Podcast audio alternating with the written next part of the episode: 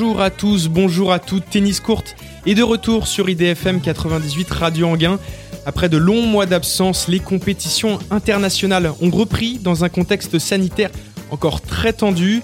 On commencera comme chaque fois par le journal afin de revenir sur l'US Open qui s'est fini dimanche soir et on ouvrira la page Roland Garros pour s'immerger dans le tournoi Porte d'Auteuil à deux semaines de son lancement. L'ancienne joueuse française Virginie Razzano s'est confiée au micro d'Alexandre Ravasi.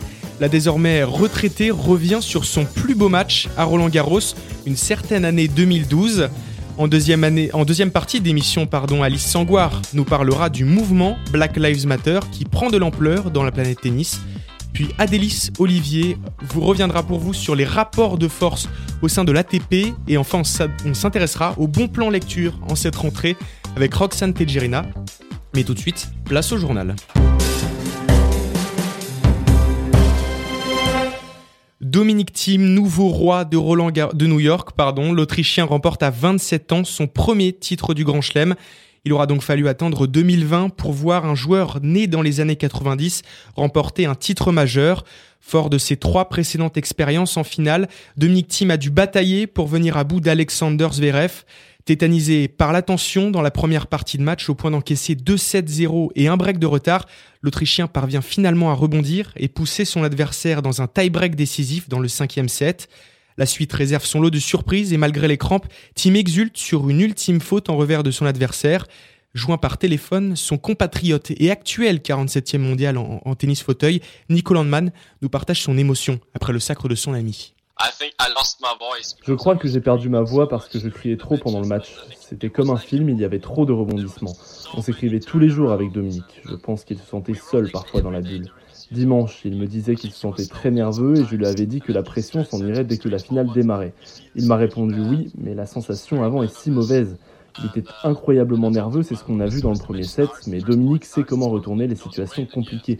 La preuve, il a trouvé un moyen de s'en sortir. C'est un moment historique pour l'Autriche. On avait juste un titre du Grand Chelem avant ça. C'était Thomas Muster en 1995 à Roland Garros. Chez les femmes, c'est Naomi Osaka qui s'est imposée. À 22 ans, elle remporte son troisième titre en Grand Chelem et marque un peu plus de son empreinte le sol, new-yorkais après son titre en 2018. Cette fois-ci, la japonaise a dû se défaire de la biélorusse et désormais mère de famille Victoria Zarenka, une sorte de remake de la finale de Cincinnati, exilée dans la bulle de New York deux semaines auparavant. Mais Osaka, contrairement à Cincinnati, s'est rendue sur le cours. Résultat 1-6, 6-3, 6-3. Une nouvelle couronne qui permet à Osaka d'intégrer le podium du classement mondial. Azarenka grimpe quant à elle à la 14e place. Novak Djokovic ne pensait certainement pas finir son US Open de cette manière. Le numéro 1 mondial ultra favori a été disqualifié en huitième de finale du tournoi à cause d'un jet de balle.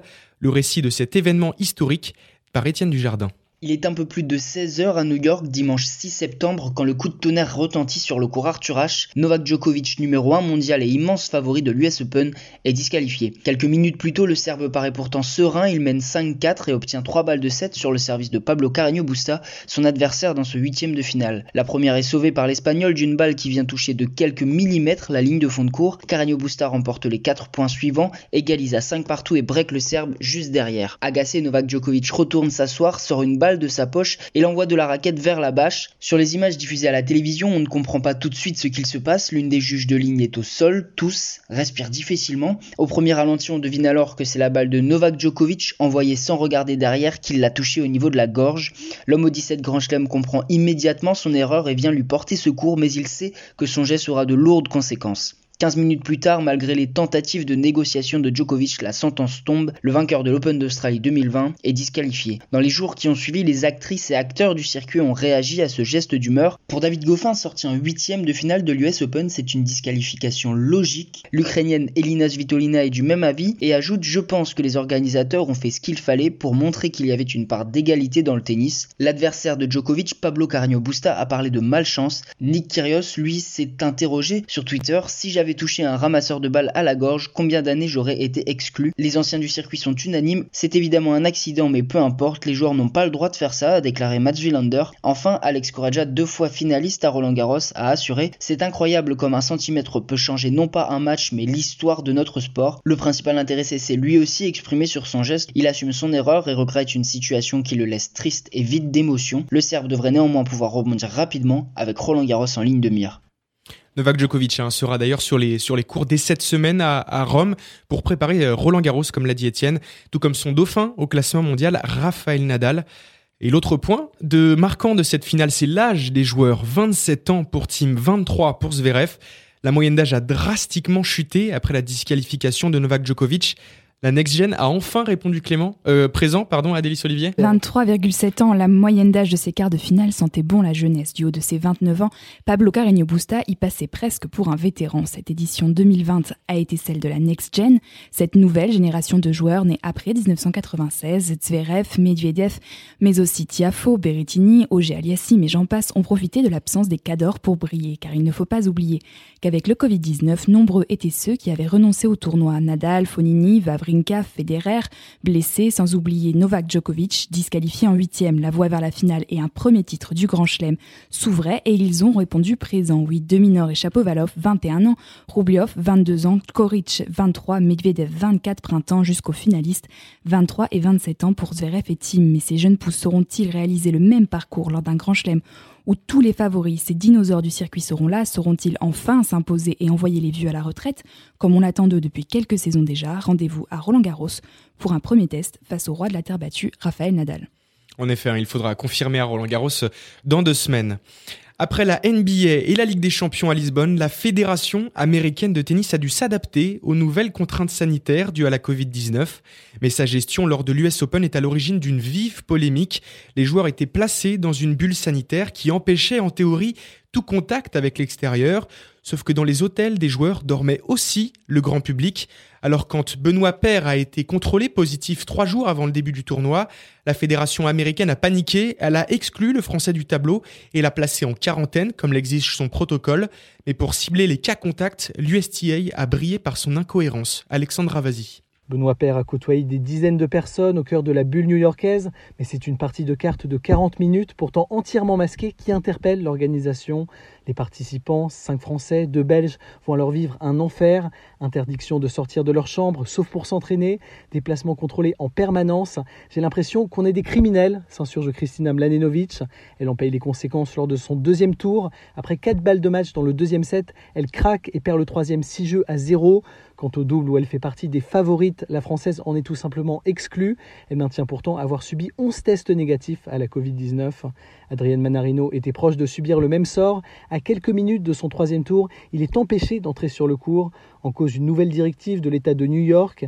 Il faudra l'intervention de Novak Djokovic et trois heures de tractation pour qu'il puisse disputer ses chances et même prendre le premier set à Alexander Zverev. Ce n'est que vendredi dernier que Richard Gasquet et ses pairs ont pu quitter New York, des conditions peu idéales pour préparer la saison sur terre battue. Et après l'US Open, c'est au tour de Roland Garros d'ouvrir ses portes. Un tournoi qui, s'il est le premier à accueillir du public, devra respecter des règles très strictes pour lutter contre la Covid-19. Alice Angoire. Et oui, sans exception, c'est le mot d'ordre du Grand Chelem français cette année.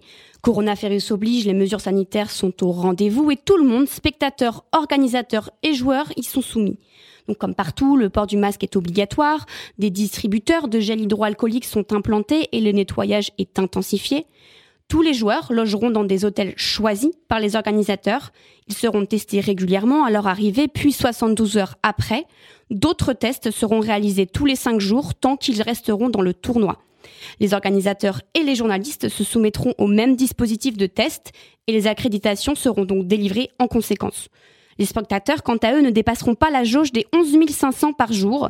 Ils seront répartis en fonction des cours en trois zones indépendantes, avec 5 000 personnes par jour sur le Philippe Chatrier et sur le Suzanne Langlaine, et 1500 sur le Simone Mathieu. Pour chacun de ces espaces, le public entrera et sortira par des portes dédiées. Sur ces trois cours principaux, en tribune, un écart d'un siège entre chaque groupe d'acheteurs de quatre personnes maximum sera requis. Et sur les cours annexes, un siège sur deux sera accessible, le reste sera condamné. L'objectif étant de protéger la santé de tous les acteurs de Roland Garros. Merci Alice. Hein. Et certains joueurs et joueuses ont d'ailleurs déjà annoncé euh, qu'ils ne se rendraient pas à Paris pour disputer le tournoi, à l'image de la numéro 1 mondiale et tenante du titre Ashley Barty qui se méfie des conditions sanitaires en Europe. Naomi Osaka, titrée à New York, n'a pour l'instant pas confirmé sa présence, tout comme Bianca Andrescu. Chez les messieurs Roger Federer et l'Australien Nick Kyrgios sont eux aussi absents. La présence de John Isner reste pour sa part incertaine.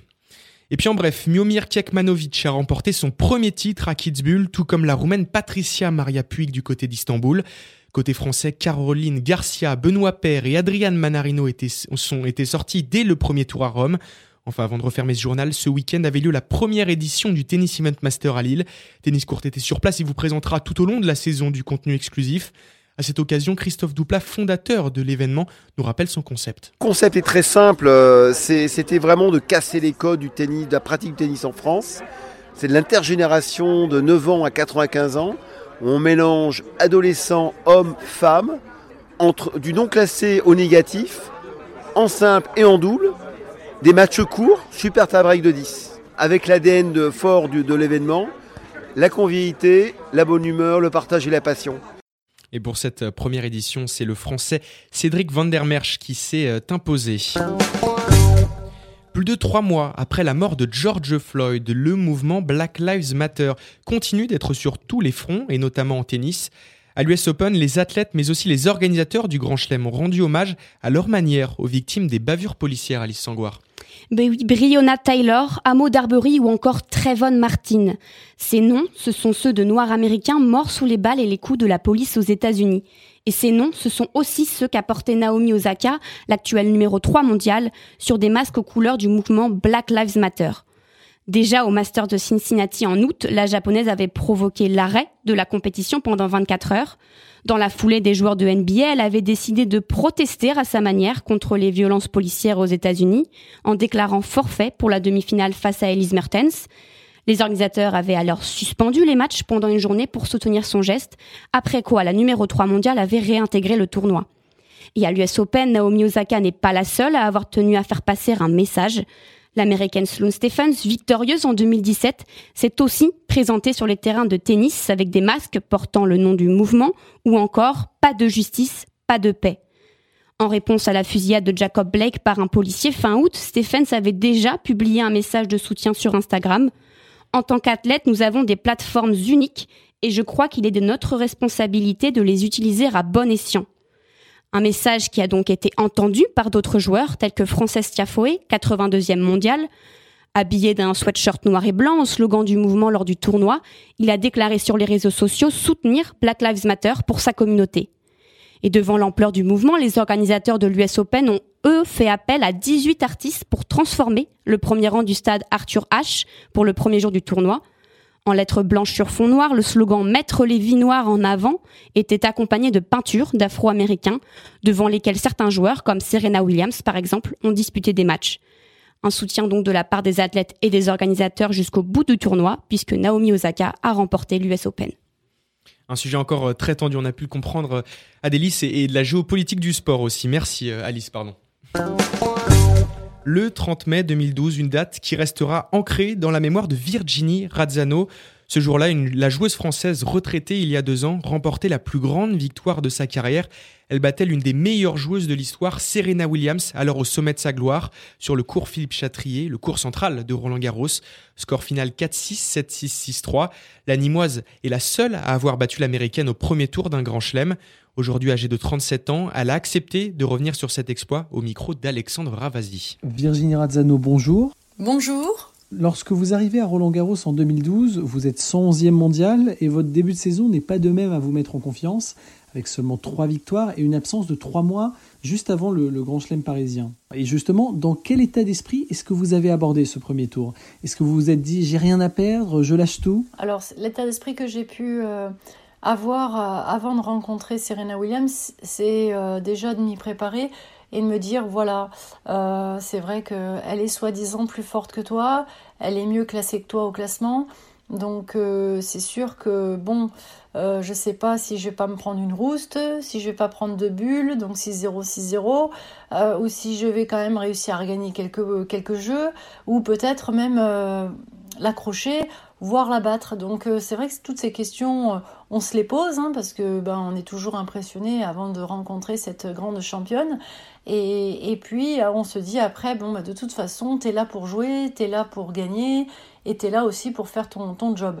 Donc le job c'est toi te donner les meilleures conditions possibles pour se préparer avant ce match sur le plan tennistique, physique et mental et d'être la mieux possible pour euh, avoir tous ces atouts le, jour J euh, de la rencontre et se donner à fond. Donc euh, moi, c'est ce que je souhaitais. Je voulais me donner à fond, que je n'ai aucun regret en, sortant du terrain après ce match, et surtout que je me sois fait plaisir en même temps à ce que je puisse pratiquer mon meilleur tennis pour pouvoir euh, lui poser des, des, difficultés ou voir peut-être même la battre, parce que moi je rentrais pour la battre, donc euh, j'étais vraiment très motivée et euh, déterminée à, à rentrer pour, pour, pour, ressortir avec cette victoire. Est-ce que selon vous, le déclic intervient dans le tie-break du deuxième set? Vous le remportez 7-5 et c'est là que vous réussissez à faire basculer un match qui était quand même bien mal embarqué. Hein.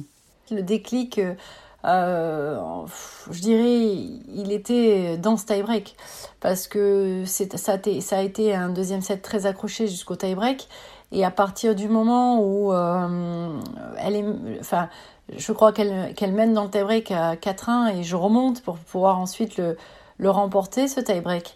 Euh, je, je, crois que c'est à partir de ce moment-là qu'elle a été très nerveuse et qu'elle a craqué sur le, cours de tennis lors du changement de côté a versé quelques larmes sans que moi je le vois bien sûr parce que j'étais très concentrée sur mon objectif de, jouer mon match à fond et du coup c'est à ce moment là que je pense que le, tournant du match c'est un nouveau match à partir du début du troisième set on repart sur un, nouveau combat un nouveau match euh, et on repart à zéro toutes les deux.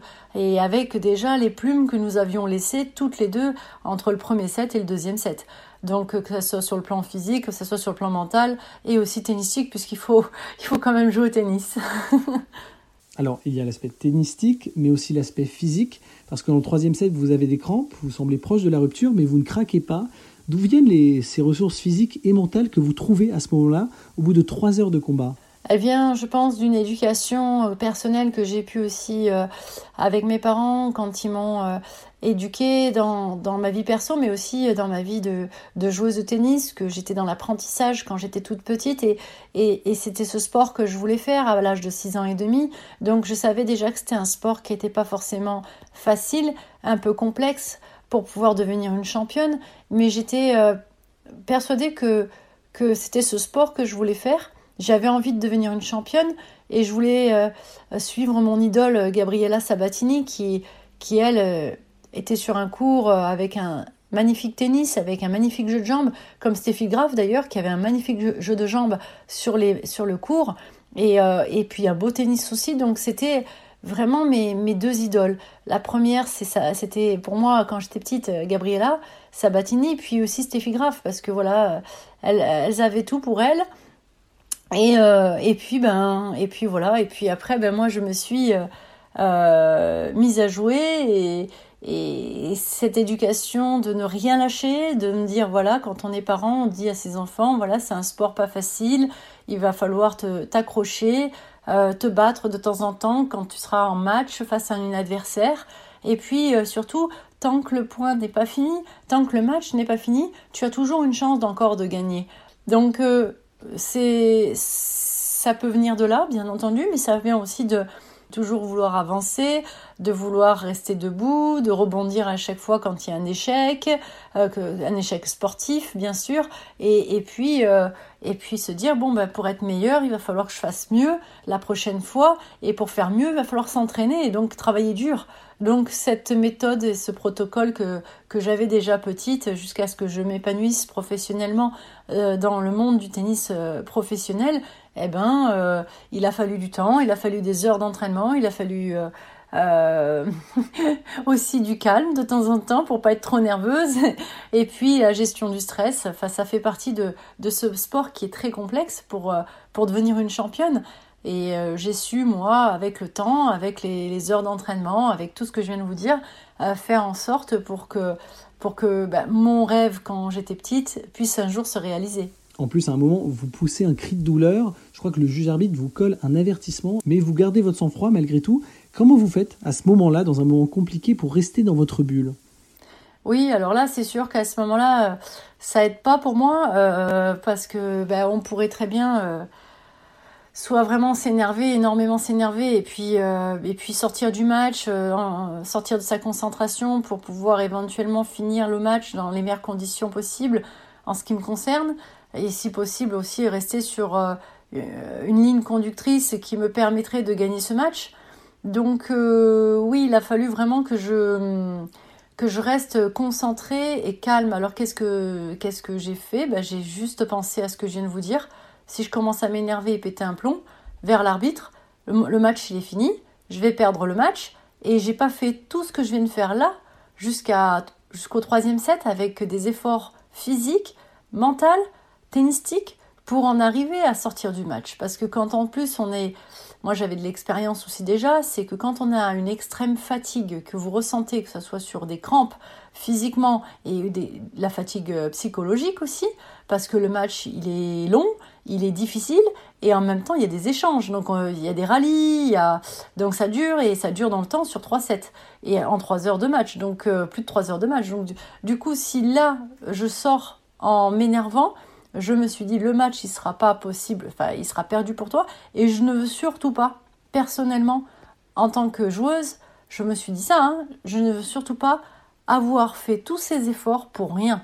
Ça veut dire à ce que je sorte du match et que je puisse pas terminer le match dans que je gagne ou que je perde à la fin, peu importe. Mais il faut vraiment que je me sois donné jusqu'au bout sans être énervé parce qu'il y a ci ou parce qu'il y a ça et que je puisse voir comment j'ai pu conclure ou comment j'ai pu terminer le match, soit par une victoire, soit par une défaite. Mais il était très important que je puisse le finir le plus joliment possible pour ma part, euh, sans que je sois perturbée par euh, une sanction, une pénalité euh, venant de l'arbitre. Et la fin est belle d'ailleurs puisque vous le remportez ce match.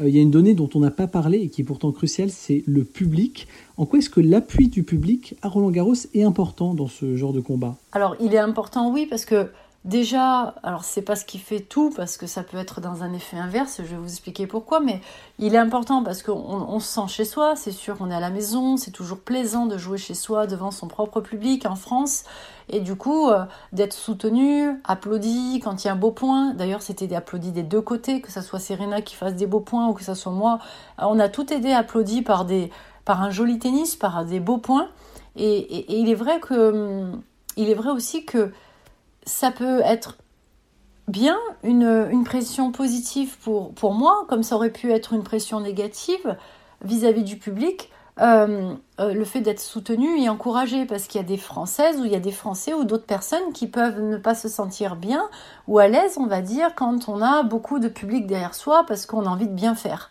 Et, et, du coup, moi, c'est vrai que j'ai aussi envie de bien faire comme la majorité des Français et des Françaises euh, quand on est sur un cours de tennis mais euh, j'ai cette force en moi qui me permet de me dire ok ça peut être une, pression euh, supplémentaire à ce que le public soit derrière moi parce qu'ils en quelque part ils, veulent que je que, que, je fasse bien que que je joue bien que ils veulent voir du beau tennis ils veulent voir un, joli spectacle. Et ce spectacle comme ils le souhaitent eh ben ça peut être une pression aussi pour moi mais ça n'a jamais été le cas parce que j'ai toujours euh, j'ai toujours pris dans le sens inverse en me disant eh ben non, au contraire, ils veulent du spectacle. Eh ben on va leur en donner du spectacle. Voilà, je vais leur donner du spectacle parce qu'ils sont là aussi. Euh, voilà, ils, ils, ont payé leur place, euh, ils ont payé pour voir un beau spectacle. Donc, euh, ben voilà, ils sont là pour aussi voir quelque chose de, pourquoi pas incroyable, comme ça a été ce match. Et puis, et puis, et puis pour que tout le monde soit content. Et, et moi la première, surtout si je gagne le match. Ce qui a été le cas. Merci beaucoup, Virginie Razzano. Vous êtes bien sur IDFM 98 euh, Radio Anguin et vous écoutez Tennis Courte. Euh, Novak Djokovic n'a pas fait l'actualité que pour cette disqualification. Fin août, le Serbe annonce la création de la Professional Tennis Player Association, un syndicat de joueurs que Pospisil, Berrettini ou encore Isner ont déjà rejoint.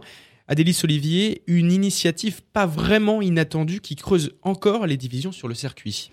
Federer et Nadal ont beau appeler à l'unité, la sécession du Serbe couvait depuis longtemps. Novak Djokovic est connu pour sa vision globale du circuit. Il reproche à l'ATP ses divisions. L'institution est chargée à la fois des intérêts des tournois et de ceux des joueurs, intérêts souvent contradictoires. À l'ATP s'ajoute sur le circuit mondial l'ITF, les grands chelems et la WTA des enjeux et jeux de pouvoir qui s'opposent. Le Serbe veut donc avec ce syndicat que les joueurs puissent faire bloc ensemble, une structure d'autogouvernance indépendante, clame-t-il. Meilleure distribution des gains en grand chelem, prise en charge des déplacements, droit au chapitre sur les règles disciplinaires, les revendications sont nombreuses et ce n'est pas la première fois que Djokovic tente de s'imposer sur le circuit. En 2019, on lui reprochait d'avoir fait virer le président de l'ATP, Chris Kermode, et tenté d'imposer, via le Conseil des joueurs, ses décisions à l'institution. Des réunions houleuses, Trois démissions avaient suivi. Rafael Nadal et Roger Federer étaient alors revenus au Conseil pour contrecarrer le Serbe. Alors que la crise du Covid-19 a d'autant plus fragilisé le système du tennis mondial, le discours de Novak Djokovic plaît aux joueurs moins bien, classés. Eux aussi voudraient une meilleure redistribution des gains en grand chelem, un problème récurrent sur le circuit au-delà de la centième place mondiale, c'est la galère, et la hausse des gains en tournoi paraît bien faible comparée aux sommes faramineuses versées aux vainqueurs de grand chelem comme Rafael Nadal ou Roger Federer à qui on reproche leur manque d'implication. Des paroles, mais pas d'actes. Conseil des joueurs, association des joueurs de tennis professionnels, un but commun malgré tout, mais deux manières de l'atteindre. Federer, Nadal, les frères Murray plaident l'union, travailler ensemble avec l'ATP, pourquoi pas fusionner avec la WTA. Novak Djokovic, lui, avec ce syndicat des joueurs, attaque de front les institutions et tente le passage en force pour obtenir ce qu'il demande un nouvel organe, hein, donc dans, le petit monde très concurrentiel des instances de tennis mondial, voilà qui promet des discussions et des tensions à venir. Qui dit mois de septembre dit rentrée littéraire, et pour cette dernière un peu particulière, les fans de tennis ont de quoi se mettre de beaucoup de choses sous la dent. Depuis le 10 septembre, vous pouvez trouver en librairie Sans compromis d'Alizé Cornet et Out, le tennis comme vous ne l'avez jamais lu de Quentin Moinet, journaliste à l'équipe. Roxane Tedjerina les a avalés ce week-end pour vous. Nul doute qu'Alizé Cornet se souviendra de ce mois de septembre 2020. En plus de son premier huitième de finale en carrière disputé à l'US Open, la niçoise met à contribution son premier amour pour son second, l'écriture. La publication de Sans compromis par les éditions Amphora était initialement prévue pour le mois de mai, mais Covid-19 oblige, elle avait dû être reportée. L'ancienne numéro 11 mondial réalise un tour d'équilibriste en jouant avec la chronologie dans cet ouvrage, à mi-chemin entre le carnet de bord et le récit autobiographique. Le lecteur est ainsi tantôt propulsé 15 ans en arrière lorsque la Française franchit à 15 ans le premier tour de Roland Garros et tantôt témoin privilégié de la vie de la joueuse sur le circuit, presque en direct lorsqu'elle écrit depuis sa chambre, que ce soit après une victoire ou une défaite. Vous sourirez en lisant les dernières pages, rédigées pendant et après la finale de l'équipe de France de Fed Cup en Australie. Dans un tout autre registre, le journaliste Quentin Moinet rend également hommage au tennis. Publié par Hugo Sport et également reporté, ce dictionnaire des anecdotes folles de la petite balle jaune constitue à sa manière un véritable livre d'histoire de ce sport. On y découvre ou redécouvre les histoires les plus dingues, comme celle du rescapé du Titanic devenu champion olympique, ou encore Lucas Pouille enfermé dans une pièce plusieurs heures en Ouzbékistan à cause d'un problème de visa. Ce projet, Quentin Moinet nous expliquait qu'il s'est lancé dedans un peu par hasard. Euh, j'étais en train de rédiger un papier pour l'équipe et pour lequel j'avais besoin de fouiller dans les archives du journal. Et en fouillant dans les archives, je me suis rendu compte que c'était vraiment une mine d'or, qu'il y avait énormément d'anecdotes, euh, parfois glissées juste en une phrase dans des, dans des papiers, dans des, dans des interviews. Ne vous y trompez pas, la tâche est loin d'être anodine. C'est un énorme travail de recherche d'archives auquel s'est prêté ce foot tennis qui a grandi avec les pantacours et les t-shirts sans manches à la Raphaël Nadal. C'était un très gros travail d'archives, de recherche D'abord euh, à, partir des, archives de l'équipe, donc depuis 1946, mais aussi l'INA, euh, ou encore des, coupures de journaux du début du XXe siècle, voire de la fin du XIXe siècle, que ce soit en France ou à l'étranger. J'ai aussi évidemment passé pas mal de coups de fil, notamment à d'anciens journalistes euh, de l'équipe comme Philippe Boin et Alain Deflacieux, qui ont tous les deux été à l'équipe pendant des années et qui ont évidemment des tonnes d'anecdotes euh, plein la tête. Il se murmure que le journaliste serait tenté par un deuxième ouvrage, avec, cette fois, une aventure portée plutôt sur le terrain de l'enquête. Merci Roxane et on vous partagera tous ces plans de lecture, ces bons plans de lecture sur le site Radio Anguin et, nos réseaux sociaux. L'émission touche à sa fin. Merci de l'avoir suivi. Merci à Adélis et Alice en studio, Roxane Tedgerina, Alexandra Vazier, Étienne Dujardin, ainsi qu'à Firmin Bray pour la communication et Philippe à la production. A très vite sur IDFM 98 Radio Anguin et vive la balle jaune.